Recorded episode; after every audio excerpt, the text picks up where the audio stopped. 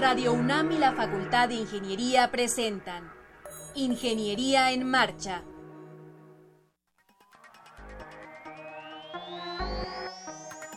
Un espacio dedicado a la divulgación del quehacer de la Facultad de Ingeniería. Ingeniería en Marcha. Le informamos sobre las innovaciones tecnológicas y de investigación. Orientamos en temas de autoconstrucción. Presentamos la cultura y las artes y compartimos nuestras victorias en el deporte. Ingeniería en Marcha. Un programa pensado para vincularnos con usted. Ingeniería en Marcha.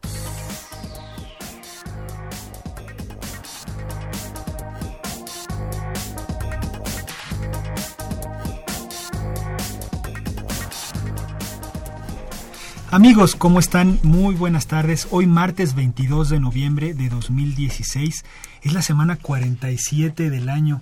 Me acompaña Alejandra Torres. ¿Cómo estás, Ale? Espantada, Rodrigo. Ya es la semana 46, se nos está acabando el año. Y qué maravilla, ¿no? Qué maravilla de estar ante los micrófonos de Radio UNAM. Ojalá que la gente que nos está escuchando se quede con nosotros, nos acompañe. Tenemos varios medios de comunicación para que estén cercanos a nosotros.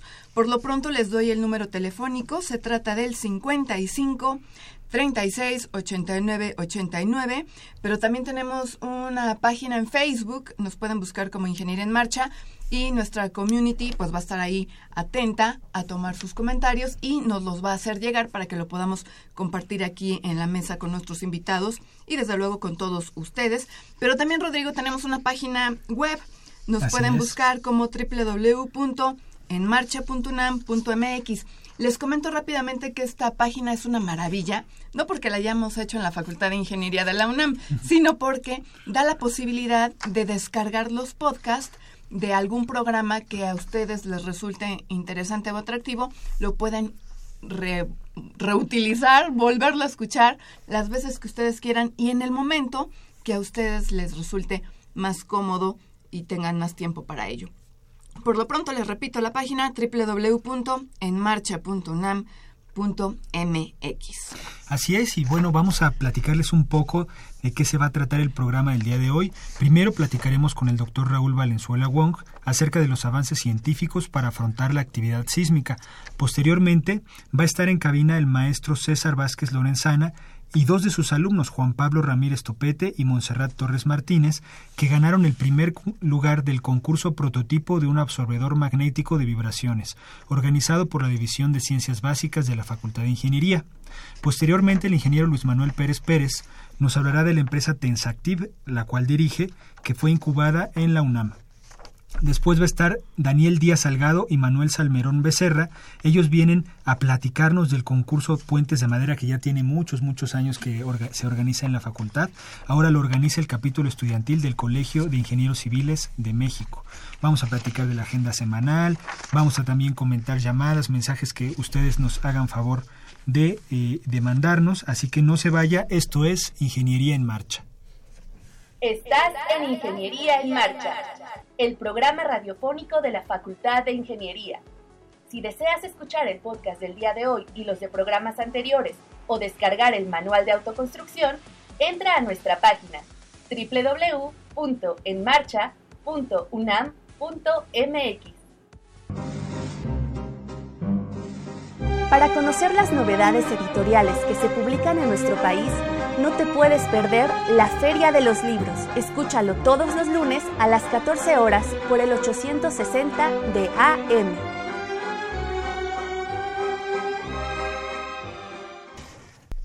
Amigos, estamos de regreso con ustedes. Nos acompaña en cabina el doctor Raúl Valenzuela Wong. Él es investigador del Instituto de Geofísica. Doctor, ¿cómo estás? ¿Qué tal? Mucho gusto estar aquí con ustedes. Qué bueno que nos acompañas. Sí, nos, vienes a... hablar de un tema bien interesante, que son los avances científicos para, para enfrentar, para afrontar la actividad sísmica eh, y, y qué, es, qué es lo que se está estudiando el día de hoy. Claro. Eh, bueno, yo creo que para nosotros en México, pues el referente se ha vuelto el sismo del, del 85, ¿no? Para, para bien o para mal, tristemente. fue, fue un parteaguas. Fue un parteaguas, definitivamente, ¿no? Este, y bueno, pues eh, se han hecho diferentes, diferentes cosas, ¿no? Eh, las cuales, pues bueno, tendrán mayor o menor impacto. Eh, por ejemplo, pues todos conocerán, ¿no? La, la alerta, la alerta sísmica.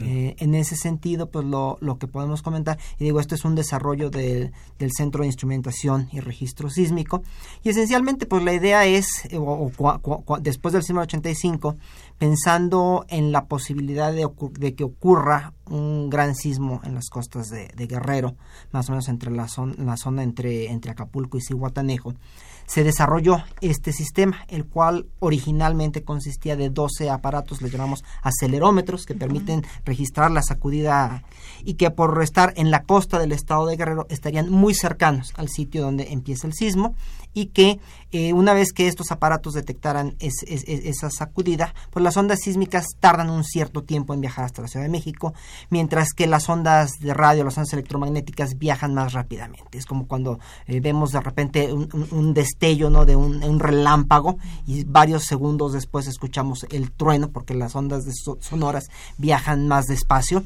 Eh, entonces de esta forma se puede mandar un aviso a la Ciudad de México que para este caso nos da aproximadamente de 50 a 60 segundos entre que empieza a sonar la, alerta sísmica y que se empiece a sentir la, sacudida en la Ciudad de México.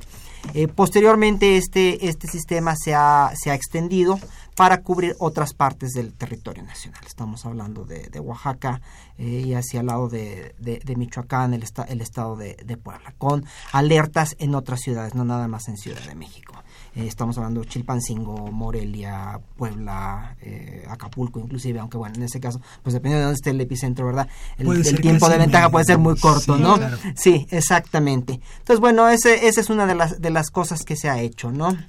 Eh, Oye, Raúl, pero, pero estábamos al inicio del programa diciendo que hay, hay nuevos avances, nuevos descubrimientos. En ese sentido, ¿Cuáles son estas nuevas aportaciones que ustedes han, han claro, Claro, eh, bueno, eh, mis colegas en el Instituto de Geofísica han estado trabajando mucho en esta zona.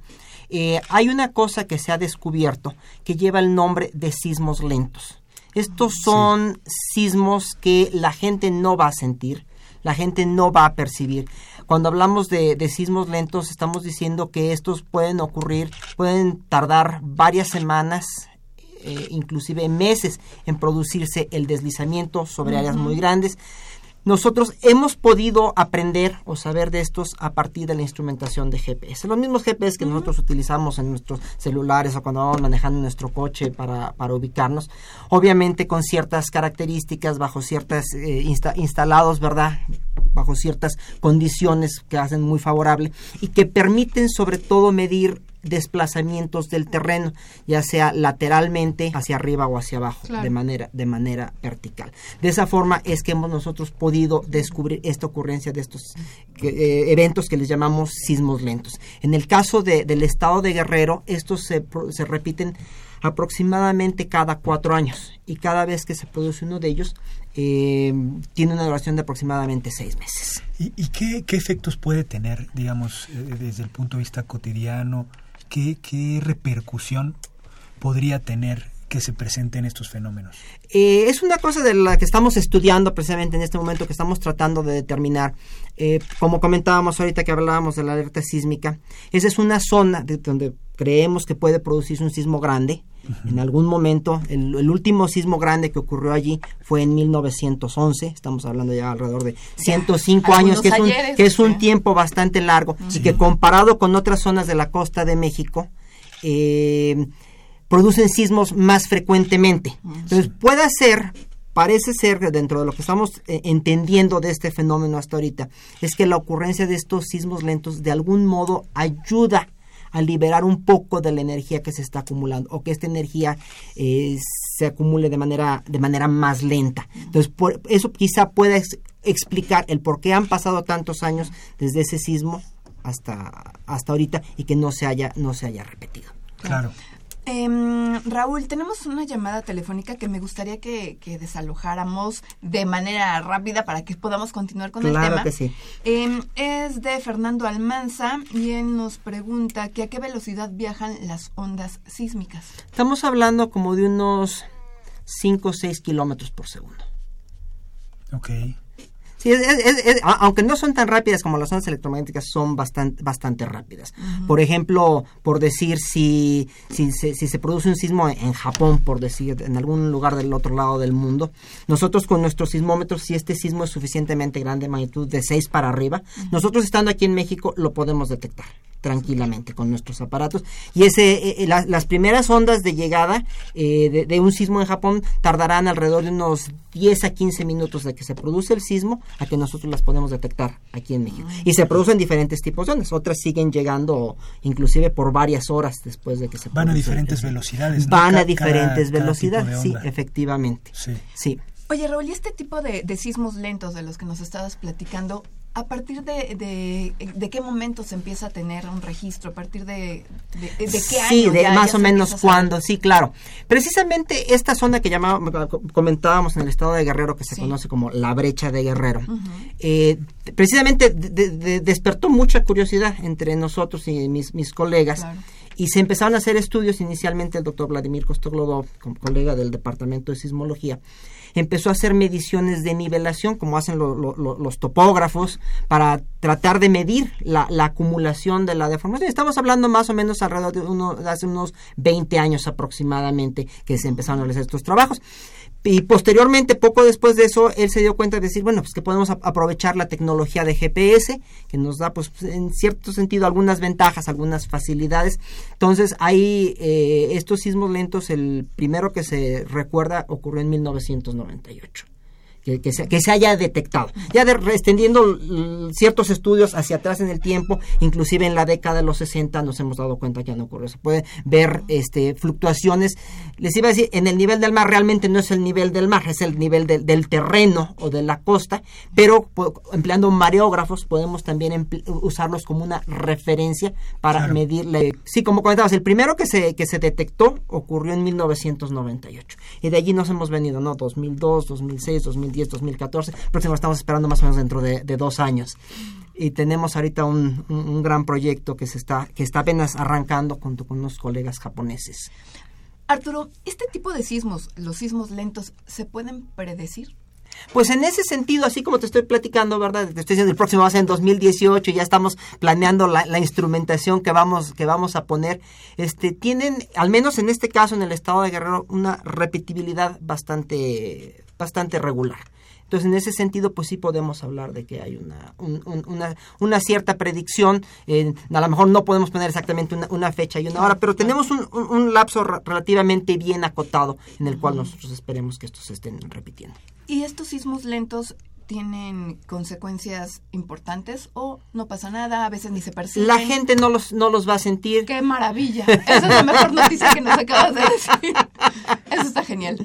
Sí, pero se, han hecho cálculos y al tratar de compararlos, ¿no? Con, con un sismo, vamos a llamarle común y corriente, eh, los sismos lentos que se han detectado en México, los más grandes, tienen una magnitud que anda más o menos alrededor de 7.5. O sea, sería respetable. Pero aquí el detalle es que como esa energía se libera en un lapso de tiempo muy largo, estamos hablando, no sé, seis meses, entonces... No tiene un efecto en las estructuras. Exactamente, la gente nunca lo percibe. es mucha energía, pero en... pero distribuida en mucho tiempo, ¿no? Exactamente, sí, exactamente. Entonces, bueno, desde ese punto de vista podemos estar tranquilos, ¿no? Digo, obviamente seguimos hablando de, de, México, es un país sísmicamente activo, siempre ha temblado, va a seguir temblando, en algún momento nos va a tocar por ahí alguna otra sacudida fuerte. Y es así, pues no la podemos predecir en el sentido de ponerle fecha, fecha y hora. Desde luego. Raúl, leímos en un reportaje que te hicieron en, en Gaceta también acerca de, de movimientos no tectónicos. Exacto, sí, es una cosa que se llama tremor, tremor tectónico, son como, como sismos o vibraciones muy pequeñas. Eh, normalmente decimos que son, les llamamos tremor tectónico o tremor no volcánico, porque normalmente los volcanes tienen un, tipo de tremor que tiene muchos años que se, que se conoce o muchas décadas que se conoce. Entonces es el que tradicionalmente se ha conocido como, como tremor. Eh, pero sí, e, efectivamente, eh, resulta que como consecuencia eh, es un poquito interesante, un poquito complicado. Este, nosotros en México tenemos una cosa que llamamos una zona de subducción, que, lo vemos nosotros, le llamamos desde el punto de vista de la teoría de la tectónica de placas. Los sismos más grandes en México se producen frente a la costa, entre Jalisco y Chiapas, porque lo que es el, el, fondo del mar o el piso del mar se está metiendo por debajo del continente. Eso es lo que llamamos una subducción. Y esa, esas placas, esos materiales de, de, corteza oceánica, tienen una cierta cantidad de agua. Al estar en contacto con el agua del mar, mm. absorben o incorporan en su estructura cristalina. De tal suerte que cuando se está produciendo este, e, e, este fenómeno, se va liberando es una cierta cantidad de agua y eso nos ayuda a liberar y a producir sismos pequeños que se les han dado a conocer como, como tremor tectónico o tremor no volcánico y que en la zona de, de Guerrero se encuentran más o menos cerca de, de Iguala, más o menos para, para que nuestro, nuestro auditorio ubique más o menos en, en dónde. Y también observamos ¿no? que existe una, una interacción con, con, sismos normales. Hay ciertas zonas del estado de Guerrero donde este, esta generación del tremor tectónico pues, ocurre de manera continua, pero también cuando se produce algún sismo lento, de algún modo ayuda en cierta zona a que se generen más de estos, de estos tremores tectónicos. E inclusive cuando se llega a producir algún sismo lejano, posiblemente nuestro auditorio recuerde hace seis años un sismo que hubo en Chile, eh, eh, cuando pasan las ondas sísmicas de este sismo, de algún modo también, vamos a decir, como que sacuden o mueven el, el terreno y ayudan también a la generación de este fenómeno que llamamos el, tremor tectónico. Ok. El, el, agua, a lo mejor voy a preguntar una cosa muy loca, pero ¿el agua funciona como lubricante? ¿El agua que nos platicas que se incorpora en las... En sí, exacto. Eh, esencialmente lo que pasa es que cuando estas placas que se están hundiendo por debajo del continente se forman en, en el mar, eh, están en contacto con el agua y dentro de su misma estructura cristalina los minerales que lo, que lo conforman lo eh, incorporan e, esa agua en su estructura. Pero conforme esa placa va a más, más altas, temperaturas más altas, eso favorece que esa agua se, se escape o se libere de la roca. De algún modo eso nos sirve para, para liberar o para lubricar el, movimiento de, de las placas. Okay. Oye, Arturo, qué maravilla. Eh, nos contagias tu pasión por el tema. Ah, ah, ah, por eso estoy yo metido en eso. A mí, a mí me encanta, me encanta. A mí, a mí me gusta mucho. ¿Con qué herramientas se, se, basan para poder estudiar estos movimientos? Eh, con sismómetros. Son el, sismómetro es un aparato, como contamos ahorita, si tenemos un sismo en Japón, lo podemos detectar en México. Son esencialmente péndulos o resortes que se ponen en vibración y que son aparatos muy sensibles eh, y efectivamente, no, normalmente pues pensamos que van a detectar sismos, sismos grandes, eh, pero actualmente la, la tecnología, digo, el, sismómetro se inventó hacia finales del siglo XIX, más o menos por 1875, y pues como todo, ¿no? Las tecnologías van evolucionando y actualmente tenemos uno que nosotros le llamamos un sismómetro de banda ancha. Antiguamente, pues decíamos un péndulo, ¿no? Normalmente un péndulo pues tiene un cierto periodo, una cierta frecuencia a la cual responde de, manera preferencial y que es la frecuencia que, que, detecta principalmente. Entonces, antiguamente, si queríamos detectar nosotros, por decir, ondas de cuerpo, eh, que eran de frecuencias relativamente altas, necesitábamos un, un, aparato y para detectar ondas superficiales, que son de periodos más largos, frecuencias más bajas, necesitábamos tener otro aparato separado. Actualmente, con esta tecnología de banda ancha, nosotros podemos detectar tanto ondas de cuerpo, ondas superficiales e inclusive de periodos más largos y todo lo que haya en medio.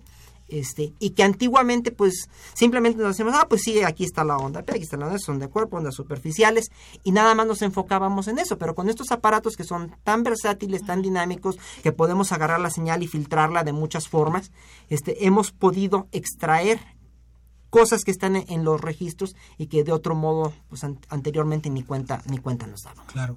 Platicábamos fuera del aire que das clase en la facultad. Es correcto. ¿Qué asignatura? Eh, doy clases para la carrera de ingeniero geofísico. Okay. Entonces me toca impartir física de las ondas. Eh, y ya para los chicos que están en, en módulo, en el módulo de sismología, eh, doy eh, fuente sísmica, análisis de registros sísmicos. Oye, Arturo, ¿es correcto decir que eres un sismólogo? Sí, sí, claro. ¿Cuántos sismólogos em, habrá en nuestro país? Pues alrededor de 50 más o menos. Muy poquitos, somos ¿no te poquitos, somos poquitos. Y eh, sobre todo porque nuestro país alrededor del mundo se conoce por, por sismos. ser sísmicamente activo. Sí, sí, sí, sí. ¿Qué hace un sismólogo, básicamente? eh, mira, tiene dos componentes. Mira, nosotros en general somos muy orientados a trabajar en nuestra computadora para hacer los análisis, a veces para hacer modelados, es decir, bueno, si esto funciona así, cuál sería lo que esperamos y compararlo con las, las observaciones. Eh, muy matemáticos. Eh, pero también hay una componente que a veces se, se, nos escapa o se nos olvida, que realmente pues nosotros para tener nuestros datos tenemos que ir a campo, a colocar nuestros aparatos. Claro. Digo, en ese sentido tenemos mucho el apoyo del Servicio Sismológico Nacional. Obviamente que, bueno, la gente lo conoce más y su función principal, claro, es eh, cuando se produce un sismo, pues dar las coordenadas, la magnitud uh -huh, de, de uh -huh. ese evento y que la, las autoridades, el público lo conozca. Pero nosotros como sismólogos nos apoyamos mucho de, del trabajo que hacen en el servicio sismológico, la instalación de estos instrumentos. Ellos tienen una red que le llamamos nosotros la red permanente. Pero adicionalmente a eso, eh, en partes del país donde pues, son sísmicamente activas y otras que no, no necesariamente tienen que ser claro. sísmicamente activas.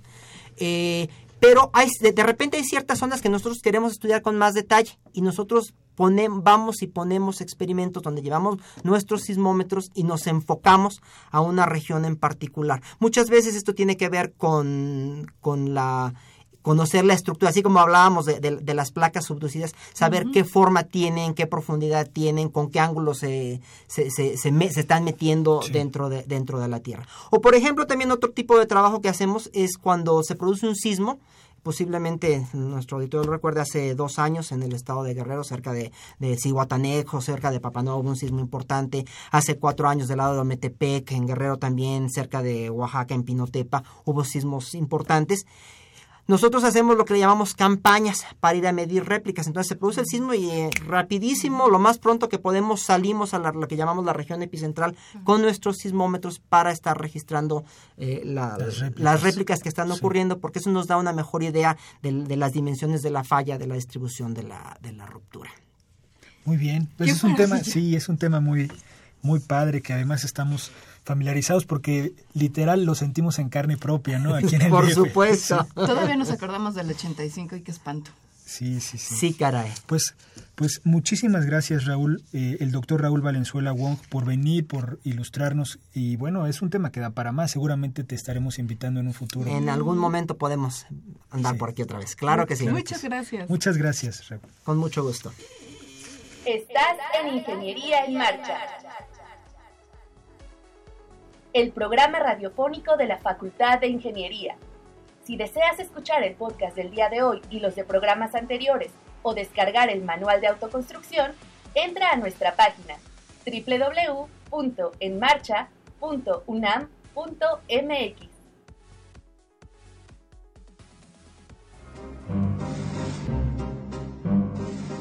Para conocer las novedades editoriales que se publican en nuestro país, no te puedes perder la Feria de los Libros. Escúchalo todos los lunes a las 14 horas por el 860 de AM.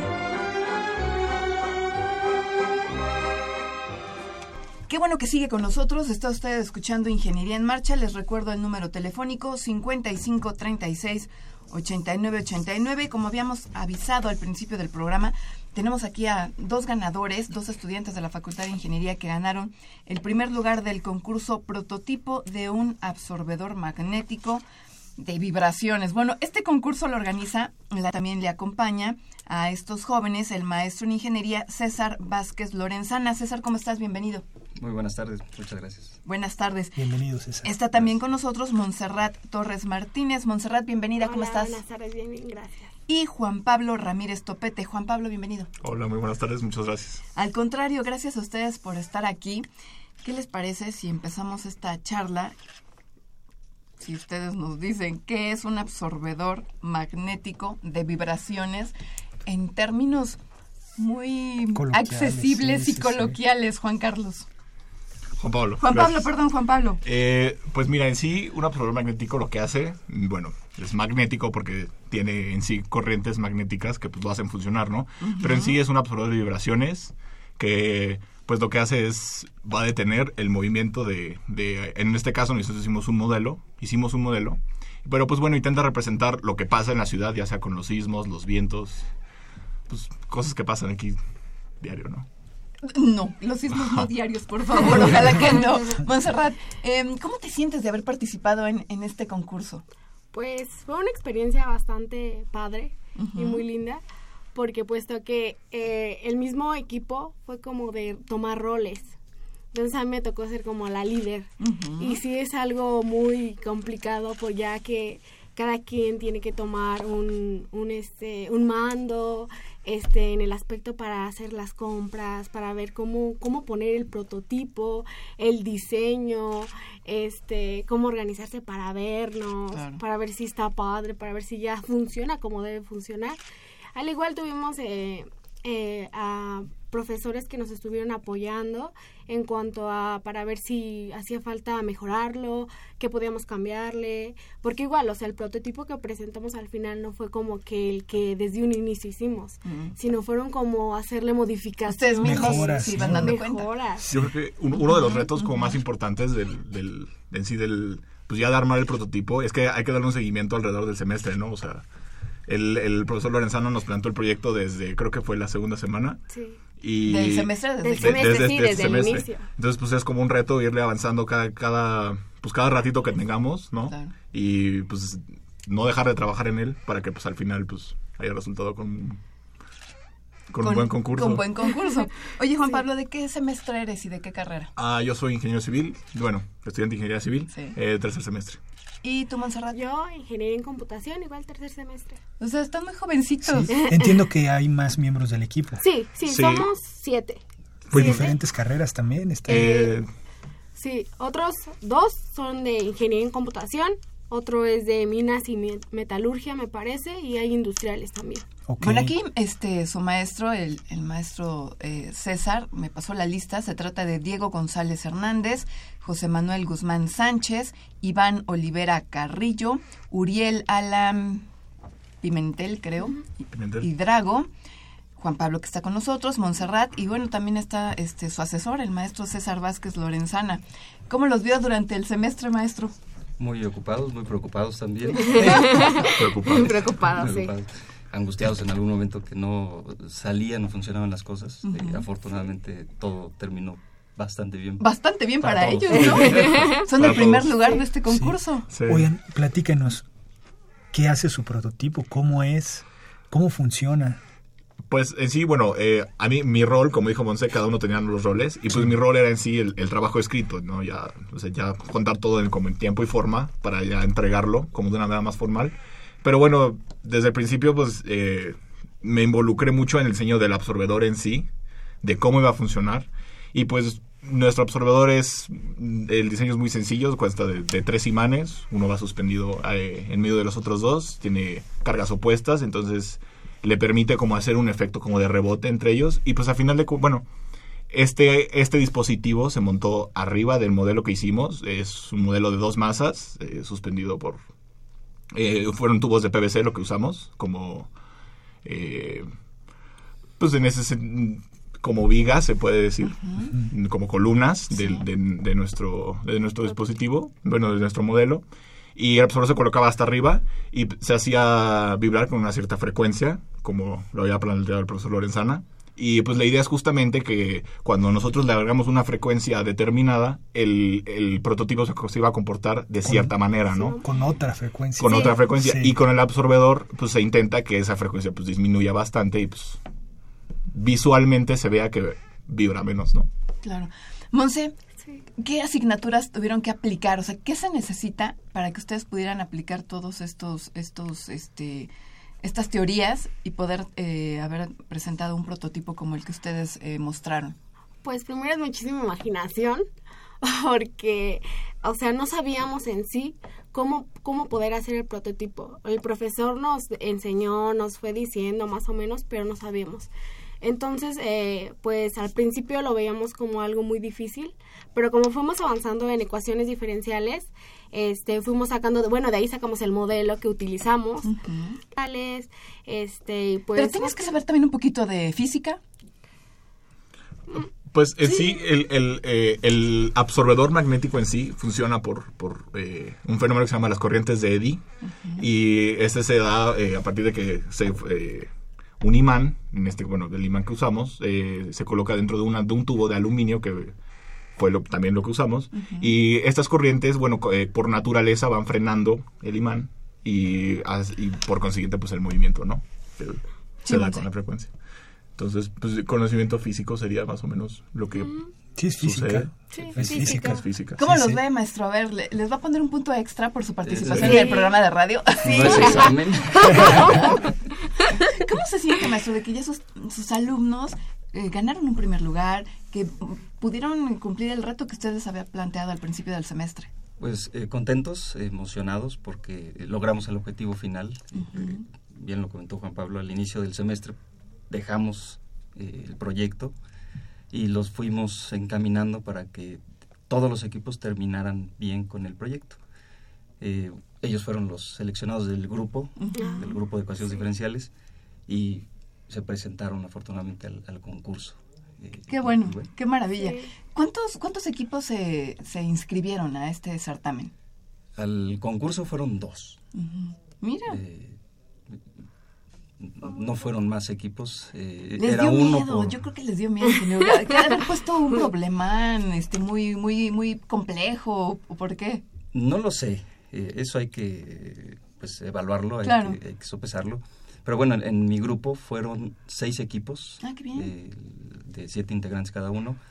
Eh, fueron eh, equipos asignados de manera aleatoria. Eh, y también eh, todos terminaron pues, bien con sus, con sus proyectos.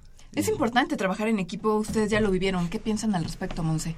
Bueno, este sí es muy muy importante porque hay que hay que tener en cuenta mucho eh, quién va a ser como como dije hace un rato cada cosa, El rol. el rol que van a van, a tomar, tomar, sí. y aparte todos pensamos muy diferente, muchos no estaban de acuerdo con una cosa o para organizarse y, y juntarnos para armarlo, para, o sea, para en, en todo en todo todo motivo es muy muy importante el trabajar en equipo, pero aparte es una buena experiencia porque aprendes a trabajar más en equipo, más unidos, eh, sin peleas, este a, a tomar este acuerdos A respetar los a acuerdos. respetar los acuerdos. Sí, yo creo que es lo más difícil del equipo, como al final tomar una decisión final.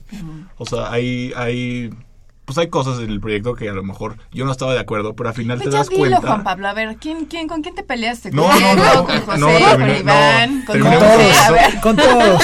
No, terminé muy contento con mi equipo.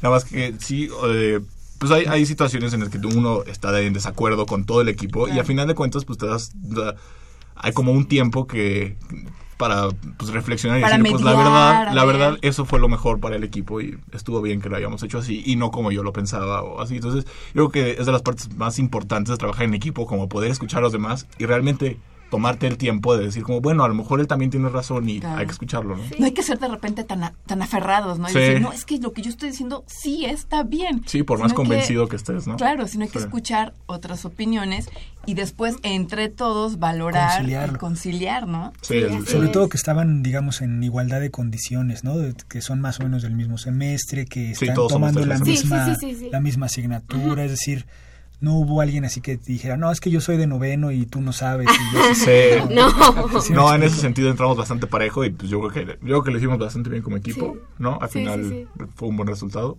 y pues muy contentos. Sí. Pues nosotros también estamos felices de que Sí. vengan y que lo compartan con No, la gente gracias que, Sí, escucha el programa. Eh, ojalá que regresen más adelante cuando estén quinto, Noveno ya terminó. noveno, y que tengan un proyecto también muy interesante. Sí. Vengan Sí, y compártalo gracias. con el auditorio, por favor. Sí, muchísimas gracias. gracias. Pues al contrario, gracias a ustedes, gracias al maestro en ingeniería César Vázquez Lorenzana por haber traído a sus alumnos, por habernos contagiado eh, la alegría, el dinamismo. Gracias a Montserrat Torres Martínez y a Juan Pablo Ramírez Topete. Felicidades. Muchas Muchas gracias. Gracias. Estás en Ingeniería en Marcha. El programa radiofónico de la Facultad de Ingeniería.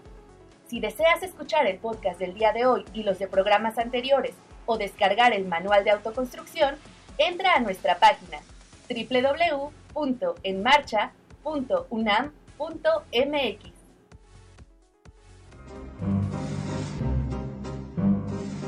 Para conocer las novedades editoriales que se publican en nuestro país, no te puedes perder la Feria de los Libros. Escúchalo todos los lunes a las 14 horas por el 860 de AM.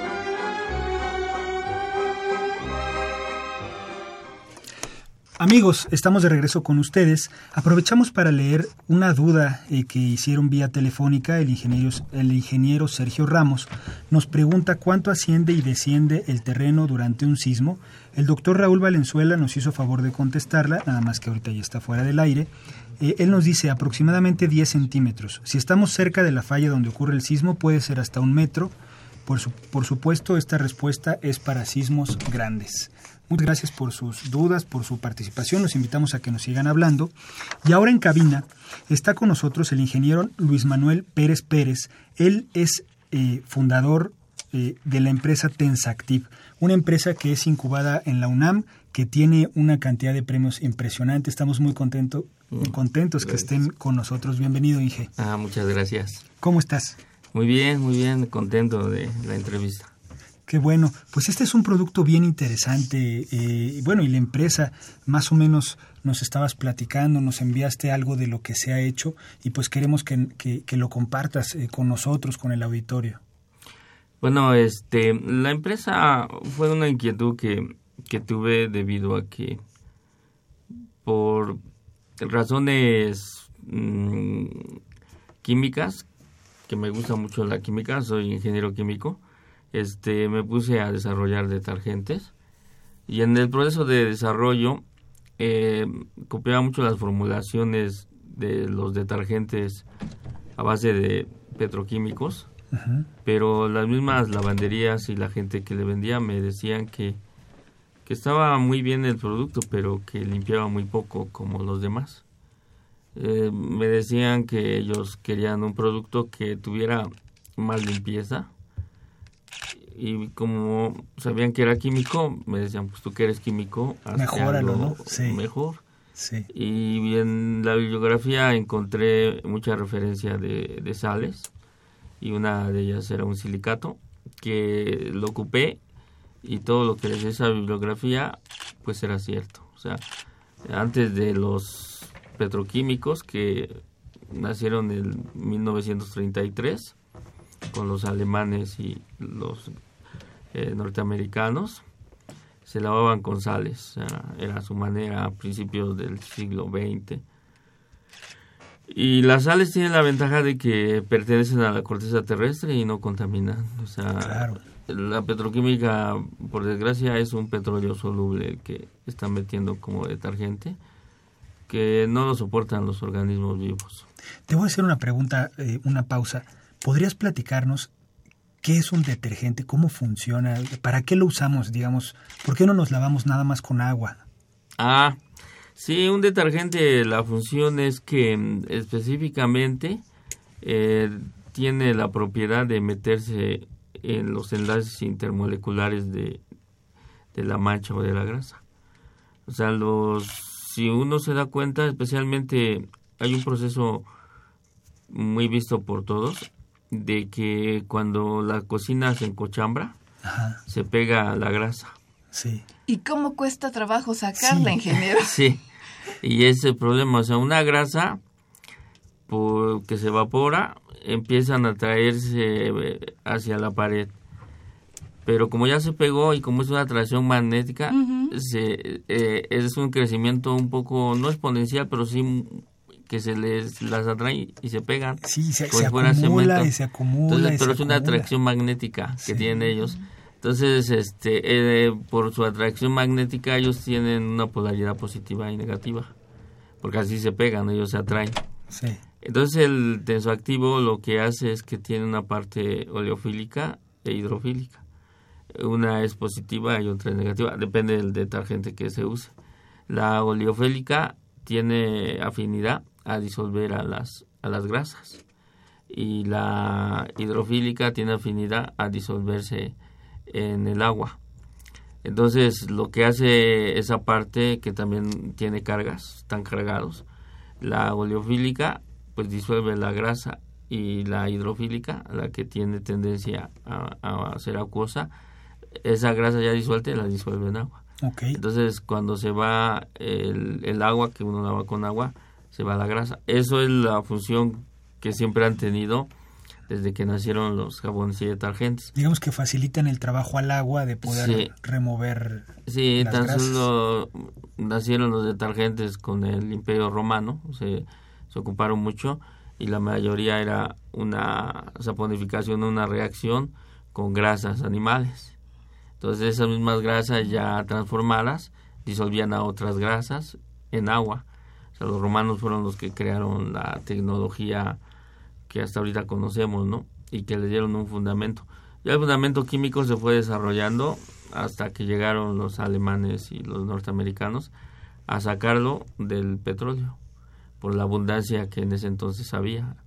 Entonces ellos dijeron, pues ya le pegamos. El problema de esa sustancia es que es muy contaminante. Y ahí nos habíamos quedado, ¿no? El problema de la contaminación de que definitivamente pues no es viable seguir este utilizándolo como como materia prima todo el tiempo no para hacer detergentes. Sí además se va a acabar no ya ya no es. tan rentable. Lo que se vio en una bibliografía muy interesante que es una bibliografía alemana de de principios del siglo XIX que por fortuna como son países muy desarrollados ellos sí guardan su tecnología y la escriben y la sustentan químicamente y sí decían que muchas sales, no es la única, muchas sales tienen poder de detergente y que la gente cree que el detergente es espuma. Los romanos no crearon el, el jabón diciendo espuma. La espuma lo hizo. Ellos decían, este limpia. Más la espuma fue una propiedad intrínseca del producto que verdaderamente ellos decían, pues la espuma no ayuda. O sea, eh, por, por ciertos procesos Pero ¿sabe qué, ingeniero? Tenemos la idea, errónea de que si vemos mucha espuma, está limpiando mejor. Y si no vemos espuma, no sirve. Ese jabón no, no sirve, no, no, está quitando bien la mancha, pero es una creencia equivocada. Es una creencia equivocada porque después dieron con los petroquímicos y ellos hacían mucha más espuma. Pero lo hicieron para que hiciera espuma. Salió del proceso. Claro. Pues ellos esperaban y, y los mismos, suponiendo en lavanderías, decían, oye, le digo, yo tengo uno, pero no es espuma. Le decía, yo quiero ese. El problema de los detergentes es que ya con manchas complejas, los detergentes comerciales no, no logran limpiar. Entonces me decían, yo quiero a alguien que no haga espuma porque vienen y me reclaman los clientes, decir, oye, todavía te hay manchas, todavía no le quitas bien eso. Las lavanderías decían, pues aquí es lavandería, no, no quitamos manchas pero muchas personas por querer este crecer y tener responsabilidad de, dar un extra para ganarse clientes decían pues yo sí. trato de quitar las manchas. Y le digo yo tengo uno que verdaderamente no no hace espuma porque no creo que haga espuma es una sal salvo que me equivoque pero yo no lo había probado ya lo probaron ellos. Digo yo lo hago y tú lo pruebas. Me dijo bueno tráelo y sí, los resultados fueron desde el principio muy extraordinarios. Decir, oye, ¿cómo lava? Dice, verdaderamente este, quita, quita las manchas. Y dice, ¿y no te han dicho nada de la espuma? Como eran gente distinta, muy curiosos la gente de las lavanderías que hicieron las pruebas, me decían, no, al contrario, yo les digo, mira, te voy a sacar tu ropa manchada y vas a ver que ya quitó la mancha. Dice, porque cuando hace espuma yo saco la, la prenda y pues se ve la espuma, no se ve nada. Claro. No puedo ver la mancha ni puedo ver la prenda. Claro. Y nos dimos cuenta que en realidad el producto que iba a ser el líder era ese producto que estaba referenciado, que en ese momento no lo pudieron estabilizar porque solamente había un silicato en ese proceso de 1910, 1800, algo así. Este, había un silicato y era muy agresivo pero como va avanzando y los silicatos pertenecen a este ahorita ya hay como mil silicatos porque con eso hacen fibra óptica circuitos implantes de silicona o sea una gran variedad.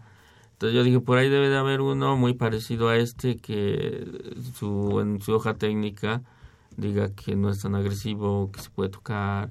Y sí no había uno había como 100 y se probaron los correspondientes los más baratos los que más se venden y se encontró uno muy barato que se vende mucho, que con eso hacen vidrios y hacen ciertas y muchas porcelanas, no lo ocupan mucho para detergente. se probó y se dio resultado por los mismos resultados. Y al final eh, la creencia no es cierta, pero sí es una parte que tuvo una historia, ¿no? Cuando no había espuma es que especialmente jabón se cortaba en agua dura, muy alta en calcio, y eso hacía que se regresara un poco la reacción y las moléculas de grasa que partían de ahí se volvieran muy pesadas y se volvían a pegar en la ropa. Por eso el jabón a veces deja llenado cuando uno se baña la mano y eso por la dureza del agua, entonces se vuelve a pegar. Entonces había esa creencia y decían, ah, es que no, y, la creencia es que cuando hace eso se corta la espuma. Entonces sí había esa referencia, pero pues hoy, hoy no, ya muchos limpiadores a nivel comercial no traen espuma, ¿no? Los desmanchadores, ninguno, el y todos ellos son solventes que te dicen no trae espuma. Te quita la mancha pero no trae espuma. Y muchos detergentes ya no traen espuma, porque también decían los lavanderos, no es que si yo quiero quitar la espuma, concentro el producto y la espuma empieza a reborear afuera y tengo mucho problema luego de quitarla. Entonces, este, se queda ese referenciado especialmente en, en, en los lavados de traste, ¿no? Los hemos localizado mucho, que ahí sí es necesaria la espuma porque la gente ve, está lavando y dice, ay, no hace espuma, no va a quitar eso. No sirve, ¿no? Pero lo, pues ya con la espuma como que uno le da cierta felicidad, lo distrae. Entonces ahí no, no, no se puede quitar. Ahí hemos puesto atención de encontrar otros unos metabolitos que algunos los encontramos en, en el nopal, que eran espumantes y los hemos integrado, que es otro proceso que traemos. Para esa clase, esos metabolitos no limpian. Nada más hacen espuma. Oye, ingeniero, ¿y qué hace Tensactive? ¿Qué productos eh, ha, generado?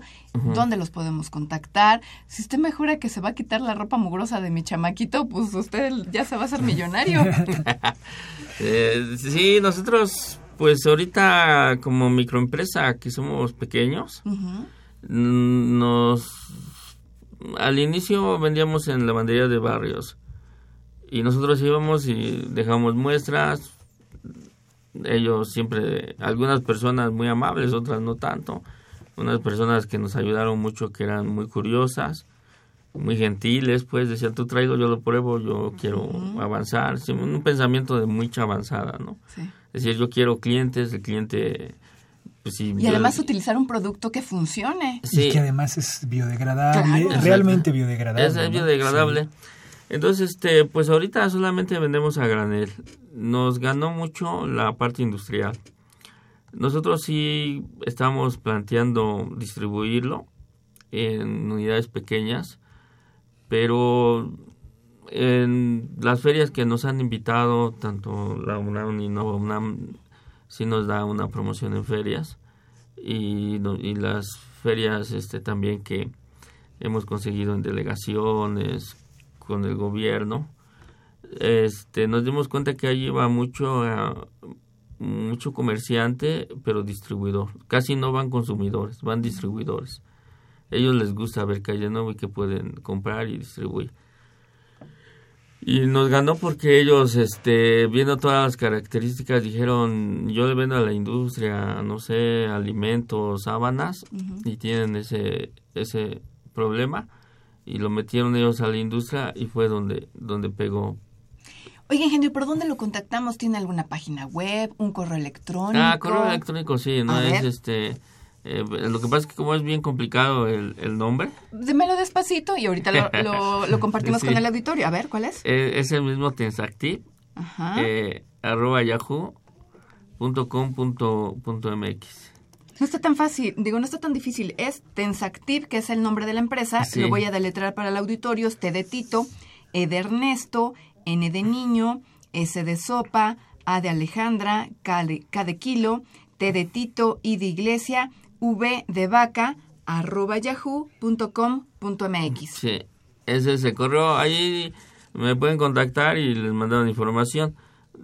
Mm, no lo sé, estamos en una creación de la, de la hoja web. Eh, hay gente que eh, lo, lo quieren basar. Tenemos, lo probaron, que nos dijeron, especialmente en Aguascalientes, unos distribuidores muy grandes, que ellos podían distribuir, pues ahorita ellos saben de mercado, dice, primero va a ser poco porque es un producto desconocido, pero sabemos que en un año ya la distribución va a crecer porque el producto es bueno, ¿no? Claro. Oiga, ingeniero, tengo una llamada del público, es de Víctor Manuel Serrano, y dice que si este detergente, al disminuir la tensión superficial y por lo tanto la, la capilaridad, que si se puede utilizar como impermeabilizante. No, no, es, es, es al revés. O sea, un impermeabilizante. Nosotros, este, como estamos estudiando mucho el nopal, sabemos que el nopal tiene propiedades pseudoplásticas. Entonces, este, si no entendí mucho la pregunta, no, porque eh, entonces sí tiene esas maneras de comportarse como impermeabilizante, pero algunos metabolitos son distintos. Okay. La capilaridad, pues, más que nada depende de la viscosidad, ¿no? Entre más viscoso sea una sustancia, va a subir más rápido. O entre más espeso. Claro. Eh, ajá. Sí. Entonces, lo de la capilaridad es eso, ¿no? Depende mucho de la viscosidad y del tamaño del tubo, suponiendo la capilaridad que se da en la osmosis de las plantas, ¿no? Eh, los nutrientes suben a base de agua diluida, pero porque la planta y su tallo eh, son tubitos microscópicos que hace que suba por medio de capilaridad, ¿no? O sea, y si llega a llegar hasta, ¿no? 10 metros, ¿no? O sea, es como se alimentan ellos. Empiezan a subir los nutrientes y, bueno, vemos un proceso mecánico de lo más complejo, ¿no? Sin gasto de energía. Bueno, se nos está acabando el tiempo, pero quisiera hacerle una última pregunta. ¿Qué tipo de manchas remueve su, su eh, detergente? Hay varios tipos, vendemos como 10 detergentes dependiendo para el uso. Digamos así, lo más Ah, lo más fuerte, lo más duro sí remueve manchas de sangre, de grasa. Les vendemos a lavanderías industriales que es ¿De vino? de vino. Todas las manchas en lavanderías industriales cuando ellos lavan mantelería, ellos lavan lo más complejo, lavan mantelería manchada de, de vino, de, de comida lavan sangre de hospitales y en, manchas y, tenemos limpiadores que ya no son este ecológicos porque ya tienen muchos desengrasantes hicimos un avance en, en este en meter desengrasantes en una sola solución y este y quitan cualquier mancha. Nosotros pues como nos ganó la industria andamos buscando pura lavandería industrial porque como microempresa verdaderamente sí nos da un crecimiento más ágil debido a que ellos no te piden marca, no te piden... Sí, claro, ellos ni están el producto. Ellos ni tan siquiera el color, te dicen, mira, si es negro, amarillo, azul, yo no te piden espuma y te, se van por los resultados. Dice, yo saco mi prenda, está limpia, sirve. Te compro, hago mi balance precio unitario y nos ponemos de acuerdo del precio. Pues muchísimas gracias eh, por estar con nosotros, el ingeniero Luis Manuel Pérez Pérez de la empresa Tensactiv, incubada orgullosamente en la UNAM. Sí. Muchas gracias. Gracias. Gracias. gracias a ustedes.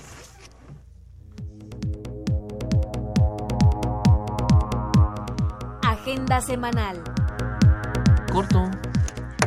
Bien, Creadores Universitarios es un programa cultural dedicado a la innovación y conocimiento en la UNAM. Se transmite de lunes a viernes a las 19 horas en Foro TV, Canal 4. Almacenes de alto desempeño es la conferencia magistral que se llevará a cabo el miércoles 23 a las 17 horas en el Palacio de Minería, Tacuba número 5, Centro Histórico. La entrada es libre. Concurso Universitario Unómanos al Reto es la conferencia que se llevará a cabo el miércoles 23 de noviembre a las 13 horas en el Auditorio Javier Barrosierra del edificio principal. Los esperamos a la presentación de Cuentos para el Encuentro, en la que se contará con la presencia de narradores nacionales e internacionales. La cita es el viernes 25 de noviembre a las 13 horas en el Jardín de las Vías de la Facultad de Ingeniería. ¿Qué crees, Rodrigo? Tengo una llamada, nada más eh, agradecer a la persona que se tomó la molestia de llamar desde eh, Aragón. Se trata de Jorge Morán Guzmán y también a José Manuel Guzmán eh, Sánchez por haber eh, llamado y hacernos extensivas sus, sus comentarios. Y bueno, pues se nos acabó el tiempo. Sí, caray, qué lástima, Rodrigo. En una semana nos vamos a escuchar de nuevo. Sin antes eh, agradecer al equipo de Ingeniería en Marcha. En la producción está Pedro Mateos, en las redes sociales Sandra Corona, la página web José Luis Camacho, en los controles técnicos Socorro Montes. Muchísimas gracias. Continúen disfrutando de la programación musical que Radio UNAM tiene para ustedes. Hasta pronto. Radio UNAM y la Facultad de Ingeniería presentaron Ingeniería en Marcha. Un espacio dedicado a la divulgación del quehacer de la Facultad de Ingeniería. Ingeniería en Marcha. Le informamos sobre las innovaciones tecnológicas y de investigación. Orientamos en temas de autoconstrucción. Presentamos la cultura y las artes. Y compartimos nuestras victorias en el deporte. Ingeniería en Marcha. Un programa pensado para vincularnos con usted. Ingeniería en Marcha.